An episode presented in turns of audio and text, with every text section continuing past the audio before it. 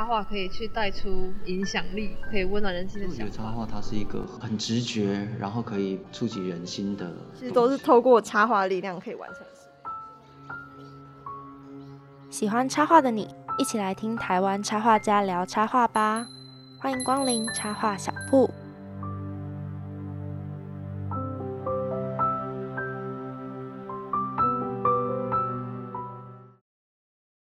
欢迎光临插画小铺。Hello，听众朋友，大家好，我是 Gray。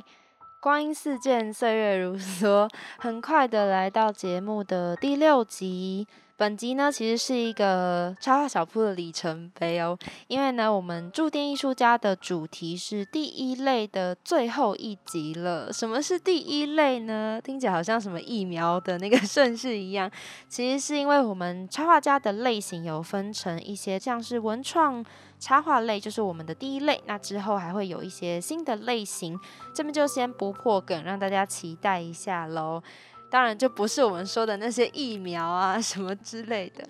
说到疫苗，大家如果有机会就要赶快去预约残疾，如果可以打的话，就要赶快去登记时打喽，这样才更有防御力，才可以去逛展。来到本集的展览消息，带来国美馆的全国美展。其实小时候 Ray 也去看过国美馆，就是在台中的国立美术馆。那也是蛮久没去看全国美展的啦。以前国中的时候还会参加全国学生美展，觉得蛮怀念的。不过那个是学生哦，这个全国美术馆的等级不一样啦。它是由文化部指导，然后国立台湾美术馆主办的一个一大艺术家盛事。那国美馆呢，就提供出这个场所来。呃，供这些艺术家展览，那文化部呢就是提供奖金，那么有投稿的艺术家就是会进行公开征件，还有透过专业的评选。是包括初审跟复审两个阶段审查，总共是选出了一百一十二件作品，一百一十二件非常多。大家如果要去逛展的话，真的要记得留时间呢。像 Gray 每次跟朋友去逛展啊，都会被远远的抛在后面，因为一幅画都会一定要去看它的简介，然后也看超久的。那今年这个国美展是迈入了第十一届，还蛮历史悠久的啦。展出的作品非常多元，包括十一类别的针件、水墨、书法、篆刻、胶彩、油画、水彩、版画、雕塑、摄影、新媒体艺术，还有综合媒材类。天哪，现在的艺术类型怎么这么多？除了有很多种类的媒材创作呢，其实主题也是很多元哦。艺术这个东西是蛮适合论述或者是辩证各种议题的，像是有一些是亲情之间的体验。或者是自然环境、景物空间变化的联想，以及个人内心世界的感受，甚至是自我成长，都可以透过艺术来表达。那另外呢，还有一些是对神话传说或社会文化脉络下的提问，就是透过这些艺术作品，让观者跟创作者来沟通或者是讨论。听起来蛮奇幻的哈，这边先透露一些作品来引起大家的兴趣。首先是飞天劫海对联，是书法类的金牌，也是于同生的作品。那他是写了六个大字“飞天镜劫海楼”，来做出一个磅礴的气势。那是用榜书创作的。大家知道什么是榜书吗？榜书就是如果你的字体是在三十公分以上，都可以被叫做榜书。以前呢，在古代的时候还称为树。书哦，所以大家可以去看这六个超级大字，有没有那种磅礴的感觉？另外，钢笔意境呢是由刘冠毅所创作，是篆刻类的金牌。那他是把自己多年来的阅读、旅行还有生活的体悟放进这些字迹中。其实书法常常都是在那种探索线条的力道啊、旋转还有墨色，大家可以亲自去体验一下什么叫做旅行生活的体悟呢？另外，摄影类的金牌奖是由朱立维的作品《相声像》来拿下了。那他是把相声像的笔画拆解，希望可以表达一种分崩离析的处境，呃，也做一个对应的方式跟影像对应，制造一种颠倒困顿的视觉效果。诶，所以这个视觉效果是想要传达什么呢？其实是为了隐喻新冠病毒的这个肆虐的时期，各个国家各种锁国啊、封城啊，就阻断了人与人之间的交流，也限制了我们移动的自由。不知道这种对应啊、困顿的方式，大家能不能体悟出作者朱立伟想要传达的意思呢？另外，油画类呢是由陈彦平的作品《战穹奇二》来获得了金牌奖。这个作品蛮有趣的哦，它是从创世纪神话《山海经》发想的。大家应该知道《山海经》吧？Ray 本身是有听过啦，但其实我不太知道《山海经》在说什么。那这个作品是希望可以醒思当代社会还有市局，哇！有点深奥哦。雕塑类的金牌得主是林宗龙，他是透过石材拼接，不是你想象的那个可以吃的食材啦，是石头的石。那是因为有各种的色彩，所以他就把它拼接成了一个身体的形态。这个身体形态呢，是呈现出一种既含蓄又性感的感觉，可以吧？听起来有没有？一种很想去看看这些作品到底长什么样子呢？台湾的优秀的插画家获得全国美展的各类的奖项，是非常值得我们去看的吧。还有非常多种类的作品，希望大家可以亲自用眼睛去体会喽。那展览的时间其实是从七月十七号就开始了，一个月前，现在应该已经有蛮多听众朋友有去看过了吧？那展览一路是到十月十号的下午六点，大家要记好时间哦，不要只记得日期，然后这个晚上跑去看就没有了。入馆呢是采取预约登记制，所以如果想要去看展的听众朋友要记得预约参观。好的，以上就是这个全国美展的介绍。看展之余呢，大家也要记得听听叉小铺的 Podcast。马上要进入到我们驻店艺术家的单元，掌声欢迎！驻店艺术家小档案。D.A. 全职水彩插画家，毕业于世新大学图文传播及数位出版学系。除了出没于各种市集摆摊，D.A. 也经营 Pinkoi 设计商店。插画作品多以猫咪为主题创作，结合食物等其他元素，画风干净清澈，擅长用水彩捕捉光影，获奖记录多元，也曾举办过许多个展。那我们很快的就来到了驻店艺术家这个单元。那其实每次 Gray 收到回信啊，都会觉得很感激，就是 有人可以来到录音间跟我聊天这样。那我们马上呢就要先邀请到刚刚听到的小介绍的 DA 来详细的介绍他的作品。我们先请 DA 跟大家打声招呼。主持人好，大家好，我是 DA。非常欢迎你来到现场。那首先就是大家应该都还蛮好奇的吧，就是怎么会取名叫做 D A？然后我听说你应该有一个粉丝专业叫做词不达意，就是艺术的艺，然后达就是 D A。想要问这个起名的原因是什么？哦，就因为我觉得自己不是很擅长，就是用言语去表达自己吧。那可能比较呃用画图，可能是我比较就是舒服的方式。那所以我就想到词不达意这个名字，对，那就是。名字里面就是这个词里面有我的名字嘛，然后艺就改成艺术的艺，就是跟画图比较有关系这样子。我了解，所以平常就用 D A，然后粉砖就用哦好。那其实 D A 是才刚结束一个展览，叫做喵言汪语，就可以简单帮我们介绍一下嘛？好，就是喵言汪语，就是喵跟汪就是狗跟猫的叫声嘛，这是他们唯一的语言。那我就觉得说现在蛮多人都有养就是猫猫狗狗的，但可能不一定知道他们在想什么。那我就是想要借由画作里面去。传达说，可能这只猫或是狗，它的神情或是动作在表达什么，然后就是会每一张作品都会加入我们人类可以懂的中文字，或是英文字，或者日文之类的。嗯，对，就是在每张画面里面去替他们传达一些声音之类的。嗯，就感觉可以跟他们用画作沟通的这样的形式。哇，真的很感谢 D A，就是忙碌完还就是答应我们的邀访这样子。那首先呢，就是因为刚刚听到展览名称就知道 D A 很喜欢猫狗嘛。那其实因为我自自己也非常喜欢猫咪。那其实刚刚大家也知道，就是原来 D A 他擅长的作品是猫咪。那当然就是想要问，为什么会选择猫咪作为大部分创作主题呢？哦，其实是一个比较现实的考量啦。因为当初在市集摆摊的时候，就是刚开始是画一些风景相关的作品，然后后面就是想说，因为可能销路不是很理想，所以后来就。想说要想要换一个主题，然后就发现说蛮多市集的一些就是跟我同行的插画的类型都可能都是卖动物相关的创作，嗯。那我就想说我是不是也来试试看，然后就去想自己比较喜欢什么动物，然后就觉得小时候就蛮喜欢猫的，所以后来就开始一直画猫咪的作品这样。就是动物很容易受到大家的喜爱，就也比较容易哦。原来如此，但嗯。反正你自己也很喜欢猫，对对。因为其实 Gray 应该也是透过猫咪知道你的作品，就之前好像有来正大摆摊，对啊，然后我就看到那个猫咪，就觉得很好看，就停下来。那所以 D A 家里是有养猫吗？对，现在有养一只猫。哦，那平常画作会受到它的影响吗？对啊，有时候会对会会取材啦，就是在家里看他的一些动作，又帮他拍下来，就觉得适合画的就拿来画一下。哇，还蛮方便的，就是作品取材作品就在旁边。嗯好，那再来就是说到契机，我们再往前回溯，就请问一下，最开始会决定要成为插画家，或者是开始画插画的原因是什么？呃，画图因为是高中的时候念父亲商工，那时候就开始学画嘛，所以就是那时候就开始有呃自己自己经营部落格，就会把一些自己平常画的东西放上去。那可是那时候画就是比较一些生活记记录一些自己心情这样，嗯但是那时候还没有想说要往职业这条路走。那是后来因为接触创意市集之后就。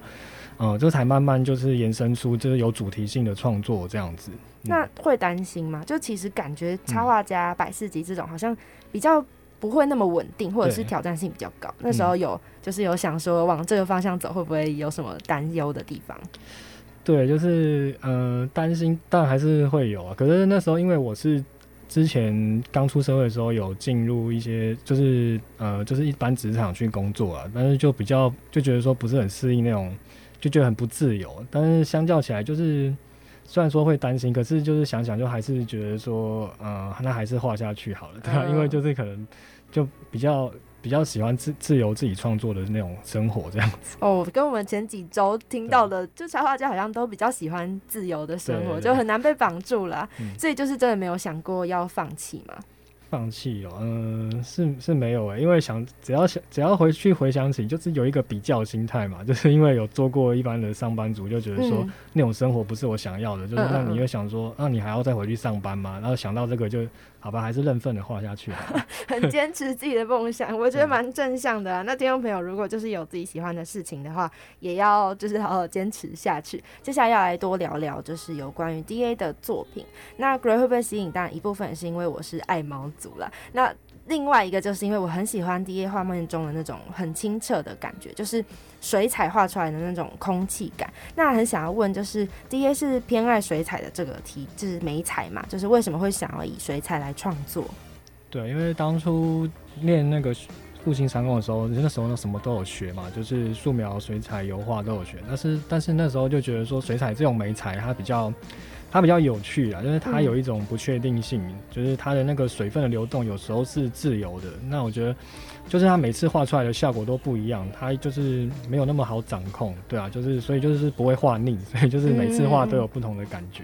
所以就有一直在进步嘛。我自己觉得水彩很难诶、就是因为控制水分，有时候很容易就会可能水太多，或者是又太干之类的。嗯那就是也也有点好奇啦，就是因为复兴商工可能比较偏都是纯美术，这样子的话，没有想过毕业之后要往画家之类的发展嘛？就为什么会走上插画这条路？嗯，就算是一个机缘吧，就是就是那个我说我刚刚说我有在经营部落格嘛，嗯那就是毕业之后就是有算是有待业蛮长一段时间，那刚好是在有一天。就是在呃我的部落格上有一个人留言说他想要邀请我去参加一个嗯就是以绘画主题的市集这样子，对，所以从那个时候才开始慢慢就是延伸出一些比较呃有主题性的创作，就不是嗯就是想画什么就画什么这样子。好棒哦！那我要去开部落格，没有，可能不一定会有人理我。好了，那就是也想要问说，那如果有想要也喜欢插图的朋友，可以跟他介绍一下水彩，就是有没有一些小技巧吗？技巧哦，嗯、我觉得水彩你首先就是不要怕画错吧，因为很多人都是怕画错，所以就不敢下笔。可是我觉得，因为我自己也是。从很多次失败之后，才慢慢抓到说水彩要怎么去晕染，那大概它水分要控制到什么程度才会比较符合自己想要的感觉。所以我就觉得就是先不用怕，因为你不画错，你就没机会画对。呃，好有道理的一句话，就还是要慢慢累积自己的经验这样子。接下来想要问到一些是灵感，就其实像爹刚说是充满猫咪嘛，但其实。也会看到很多的元素，像是食物啊，或者是有一幅是夹娃娃机。那想要问这些创作灵感的来源都是怎么来的？对，就是像你刚刚提到的那些，这些都是我自己生活会经，就是有经历过的一些事情嘛。对，那我觉得，呃，我可能就是对生活的一些小事情，可能是会观察比较敏敏锐的。那这些小元素，这些元素，我都会把它。可能我自己内建有一个资料库，就是会把它储存下来。那如果当我要画一张作品的时候，就去看看。去翻我的资料库里面有没有什么元素是可以跟这个猫咪或是狗去结合的？对，那它是有意思的这样子。哇，那这样平常就是生活的时候就要一直储存资料库哎。哦，对啊，就肯定是一种生活乐趣的。那最后就是这个小部分的最后，Gray 想要问，就是其实我自己有很一幅很喜欢的作品，叫做《熟睡的尖角》，这也是刚刚提到的展览里面有展出。那它是插画内容是一只橘猫躺在三个尖角中间，就看起来很舒服。然后就说，就是文字就是客人。说老板，你们煎饺好像没熟哎，然后老板就说，嗯，我看明明就睡得很熟啊，就觉得是一个超幽默的谐音梗，然后也很可爱，就也想要问一下这幅画是怎么发想的？哦，因为当初就是哦，我在画这个作品的时候，是那时候刚好要筹备一个展览，就是所有的就主题都是以猫咪跟食物做结合，对，那所以那时候就刚好想要。刚好想要画尖角这个元素啦，然后就刚好对，就发现说 尖角的那个它的姿势就是哎，好像有一点像猫咪，它就是嗯，就是躺下来然后四脚朝天的样子。我没看那幅画，我还不会觉得它像。对，就是其实是有一点刻意把它设计成那个尖角跟尖角很像的样子啊，就是让大家可以从里面去发现，哎，原来有一只猫咪藏在里面。嗯嗯嗯，真的很搭哎！大家如果有兴趣，可以到插画小布的粉砖可以看到这张图。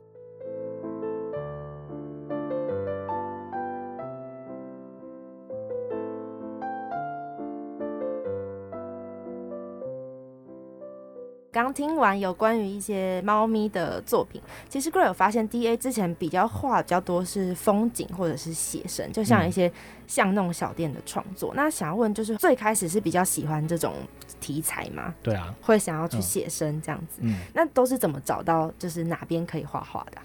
就其实就是外面啊，就 是看，就是去外面旅行的时候，或者是搭捷运，随便找一站下车这样子，对，就随便找一站下车，就看看那边有什么好画的这样子，好好玩 哦。那所以就是因为之前在画那些老街街景，会觉得比较没有那么得到观众的喜爱，所以才转换成猫咪的嘛？还是说其实后来也一直都在创作有关于就是写生的部分？对，现在还是有在画啦，因为只是说，因为它以是那个插画经营来说，就是贩售上可能比较没有那么理想这样子，因为它的延伸性可能也比较没狭窄一点，对吧？那像猫咪的话，就可以做很多的一些文文创的周边商品这样子。我觉得是做出品牌之后，就是其实不管画什么，应该都会有人看了，就是先建立一个自己的品牌这样。那所以就是想问，所以 D A 也是蛮喜欢房子的嘛？因为我之前有看到粉砖在争，就是如果看到什么好看的屋子，就可以投稿这样子。就是那时候是这个计划是怎么发想到的？哦，其实就因为我偶尔就是会在粉端上跟就是就是 算是跟粉丝建立一下那个信任关系嘛，就是用一些方式跟他们互动。有时候不只是房子，也是会请他们投稿一些他们自己家里的猫猫狗狗的照片，对吧？那其实我自己蛮喜欢一个作品，是叫做排档。排档嘛，它是港港蛇的，港香港的那排档什么，就是我也忘记了。呃呃，那可以就是帮我简单说明一下这张画长什么样子，然后还有为什么会想要画这个？哦，那是因为哦那时候几年前有去香港，就是旅行的时候，就是有拍到那边的一些，就是他们那边的特色啦，就是有点像是一个也是市集的概念，只是它就是它的摊位都长得很特别，都是一格一格，就是有点像一个小建筑物，但是他们展开来都会有各种不一样的那个花样，然后。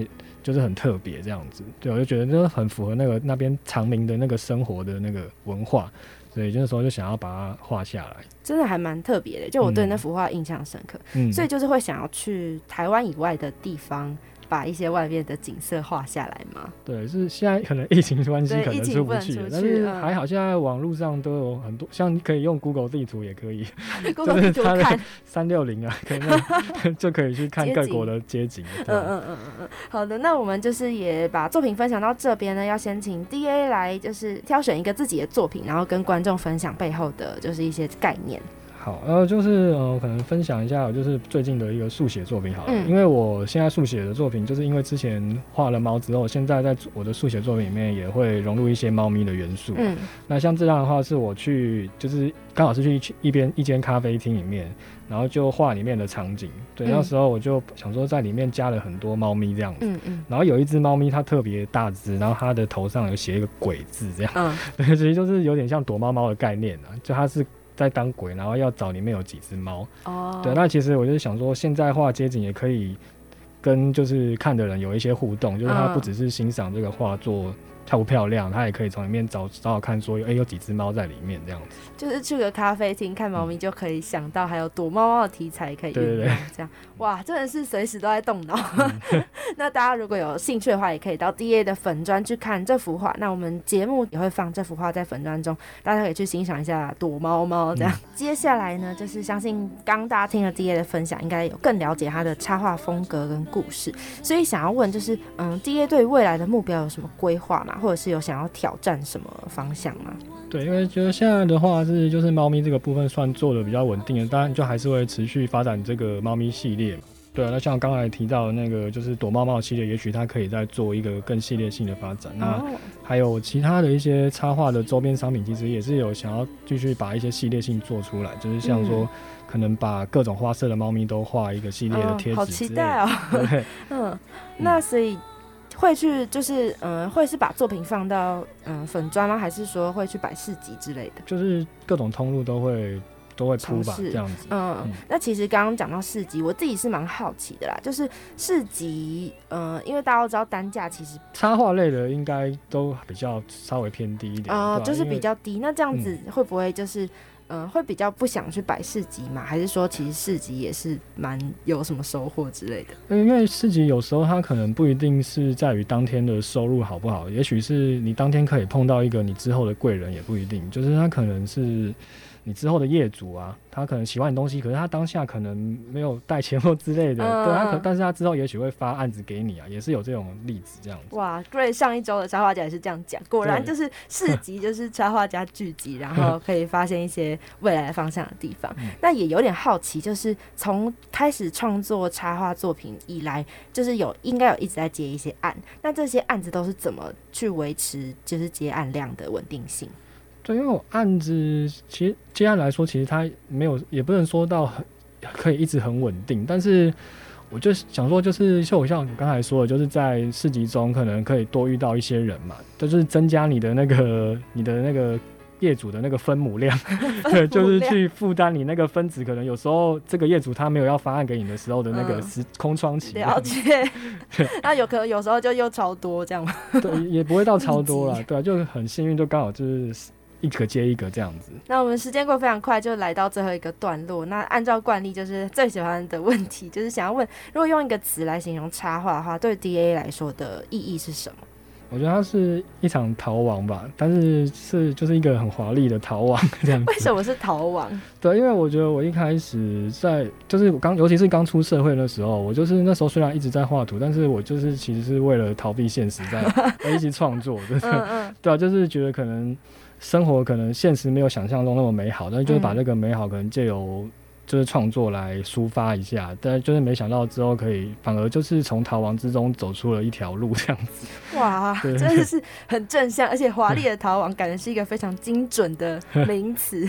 那今天就是非常谢谢 D A 来到我们的现场，那也是完成 Gray 的一些私心啦，就是因为幸好当初有在市集停下脚步，就有被猫咪吸引到，那也有被很漂亮的水彩吸引到，我们今天才可以聊到这么多有趣的内容。嗯，就也鼓励所有有梦想的人，就是要勇敢去追啊！如果就是没有办法被绑住，也可以试着一些 比较自由的行业。这样好，那么非常谢谢，就是第一夜间来到现场。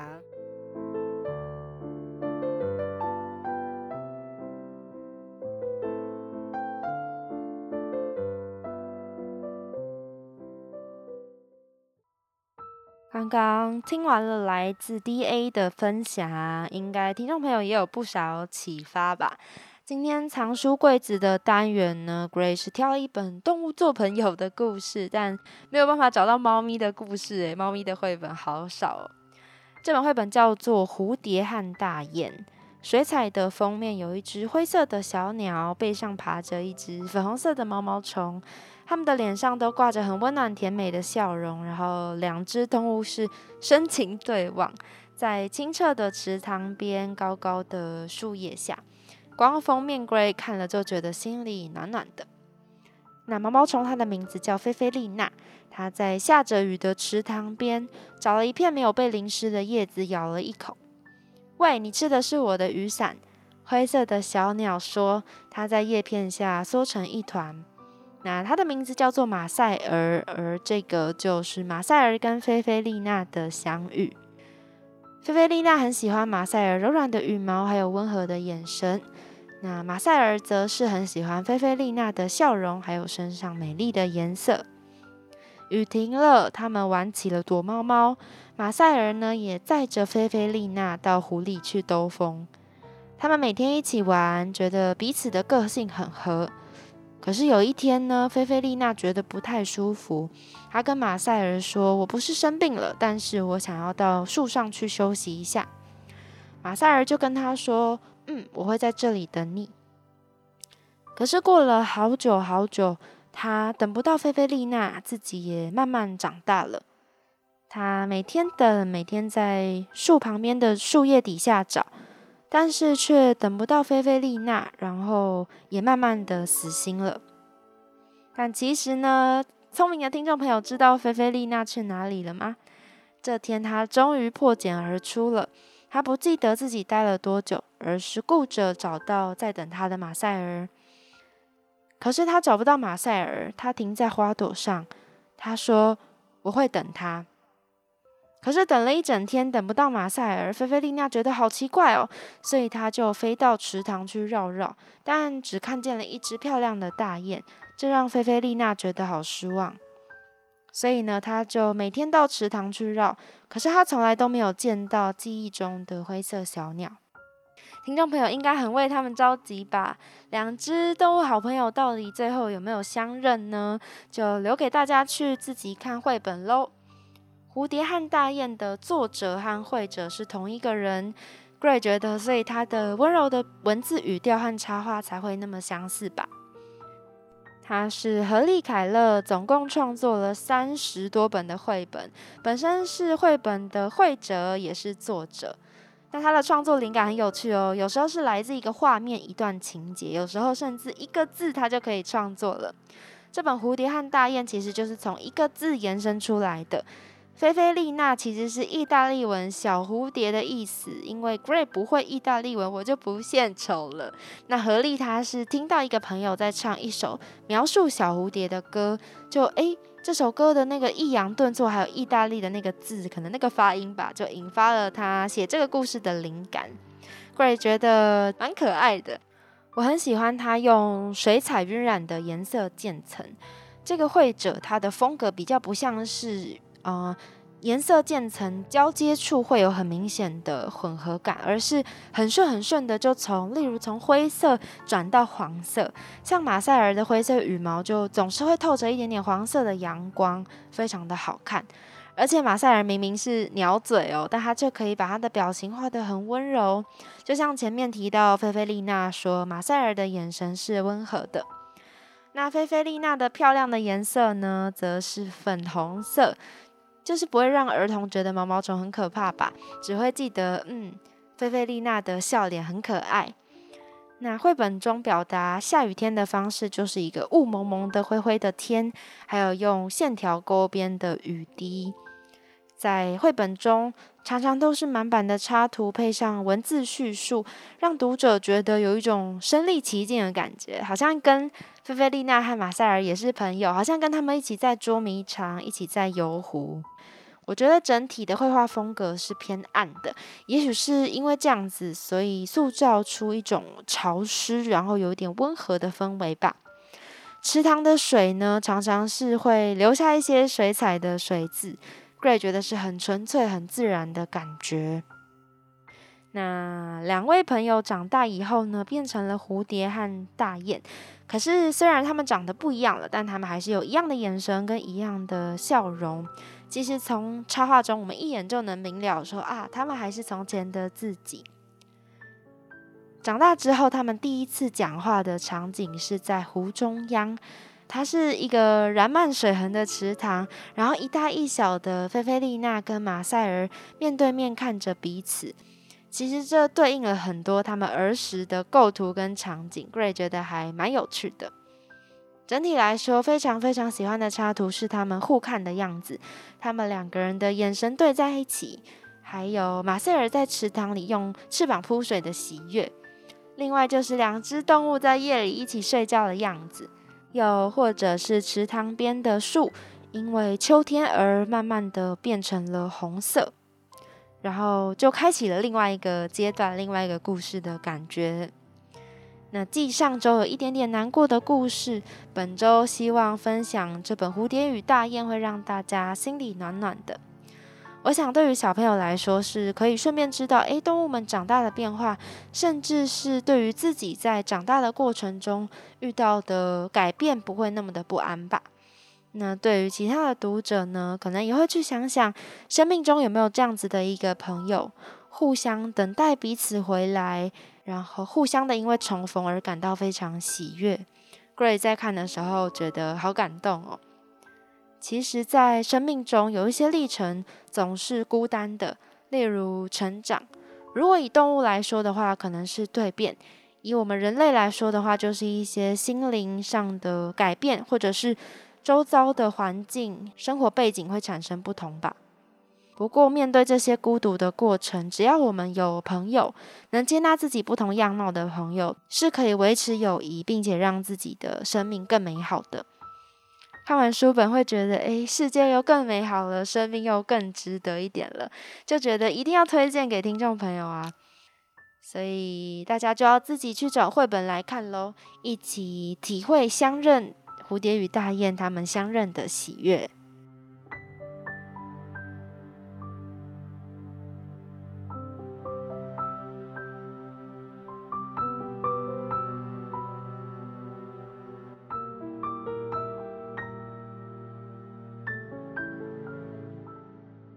超花小铺的第六集第一阶段的里程碑就在这边告一个段落喽。希望大家喜欢今天分享的内容。国美馆的全国美展有两百一十一件作品，再加上十一类的美材创作。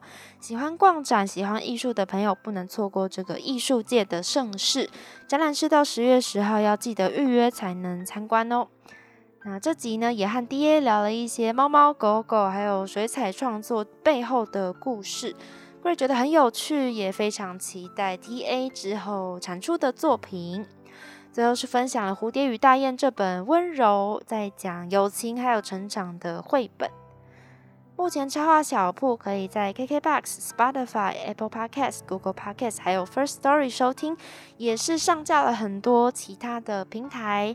要麻烦喜欢插画的听众朋友多多收听和支持了，Gray 也会更有动力找插画家来和大家在空中聊天。也非常欢迎任何听众朋友的指教交流，都可以在留言区和我说，或者是追踪插画小铺的 IG，搜寻插画小铺或 Illustration Shop 点 Podcast。喜欢节目的话，再记得帮我追踪跟分享喽。不管今天你是路过，为了插画而来，或任何原因收听插画小铺的第六集，都非常谢谢您的光临。我是 Gray，我们相约下一集空中再见喽，拜拜。